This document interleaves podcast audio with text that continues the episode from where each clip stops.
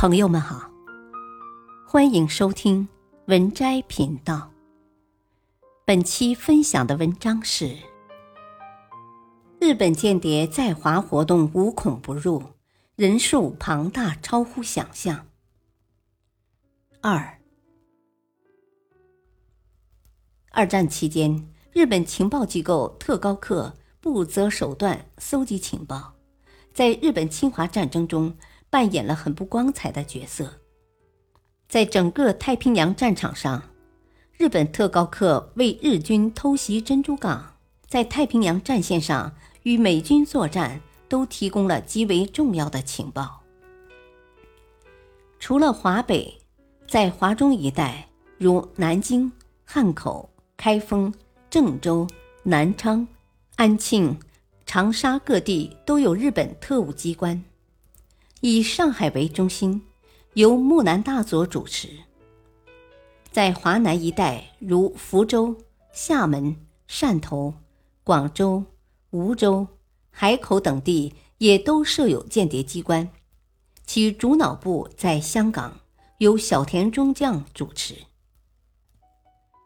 日本特务机关在华的间谍活动，平时侧重于情报的联络，政治。经济、外交、军事秘密的侦探，诱惑地方当局和失意的军人政客，离间中央与地方政府的关系，甚至煽动军人违抗中央命令，使中国各省割据自守，永无统一的希望。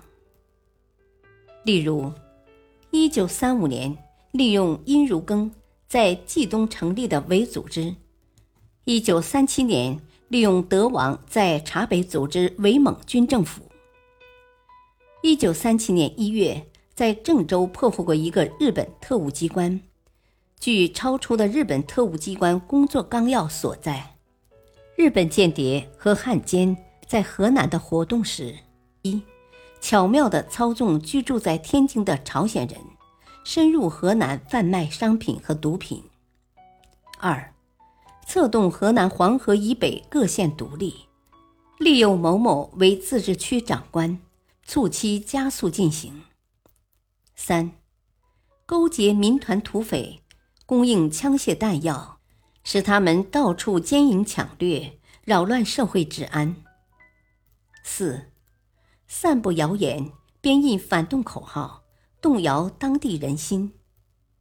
五、建立无线电台。传递情报，并妨碍或窃取中国的电信。六、搜揽中国的秘密军事文件和地图等。七、收买当地驻军和失意军人。全面抗战展开以后，日本在华的战时间谍活动侧重于军队运输、军情、防御工事、后方接济。救护等情报的刺探，散布谣言，扰乱后方。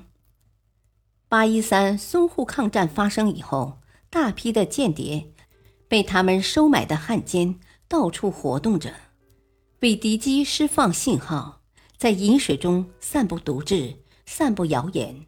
有的混到难民收容所、伤兵医院打听消息，由日本间谍机关驱使，进行有计划的活动。据说，在傅作义主席在前方指挥作战的时候，一直有日本飞机在天上注视。每次转移到一个新的地方，日本飞机会立刻把轰炸目标转到新地方。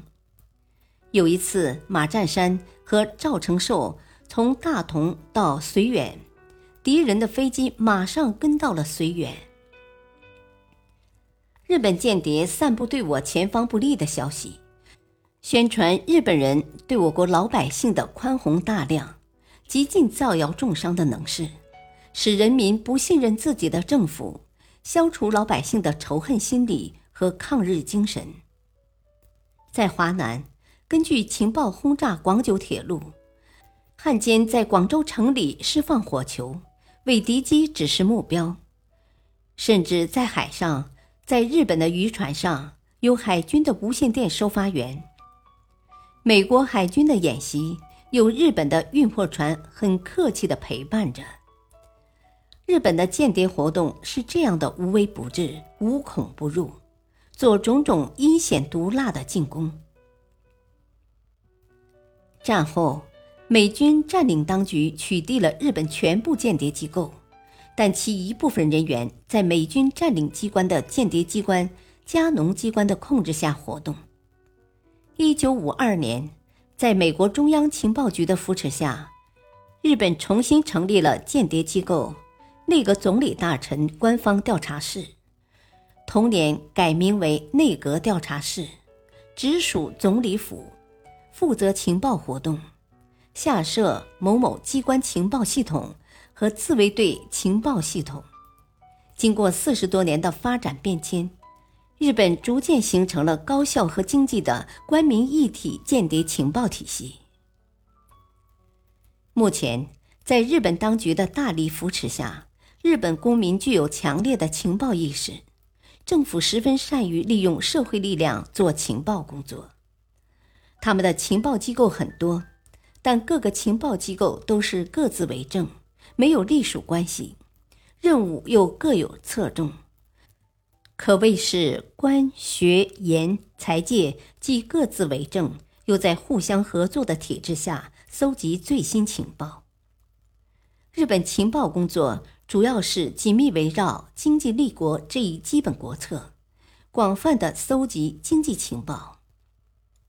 据估计，战后日本情报活动的百分之八十五属于经济情报活动，同时在其获得的情报中，百分之八十来源于公开情报。对中国和亚洲地区的谍报工作是其工作的重点。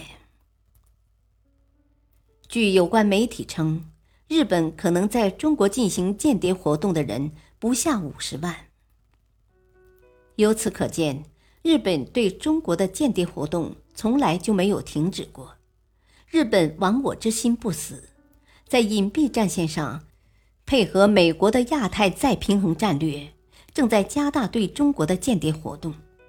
因此，中国务必提高警惕，而且防止间谍活动。中国每个公民都有义不容辞的责任，任何时候都不可掉以轻心。正是，日本间谍很猖狂，无孔不入，习以长。潜入中国间谍多，提高警惕，避严防。本篇文章选自微信公众号“海门国安”。感谢收听，再会。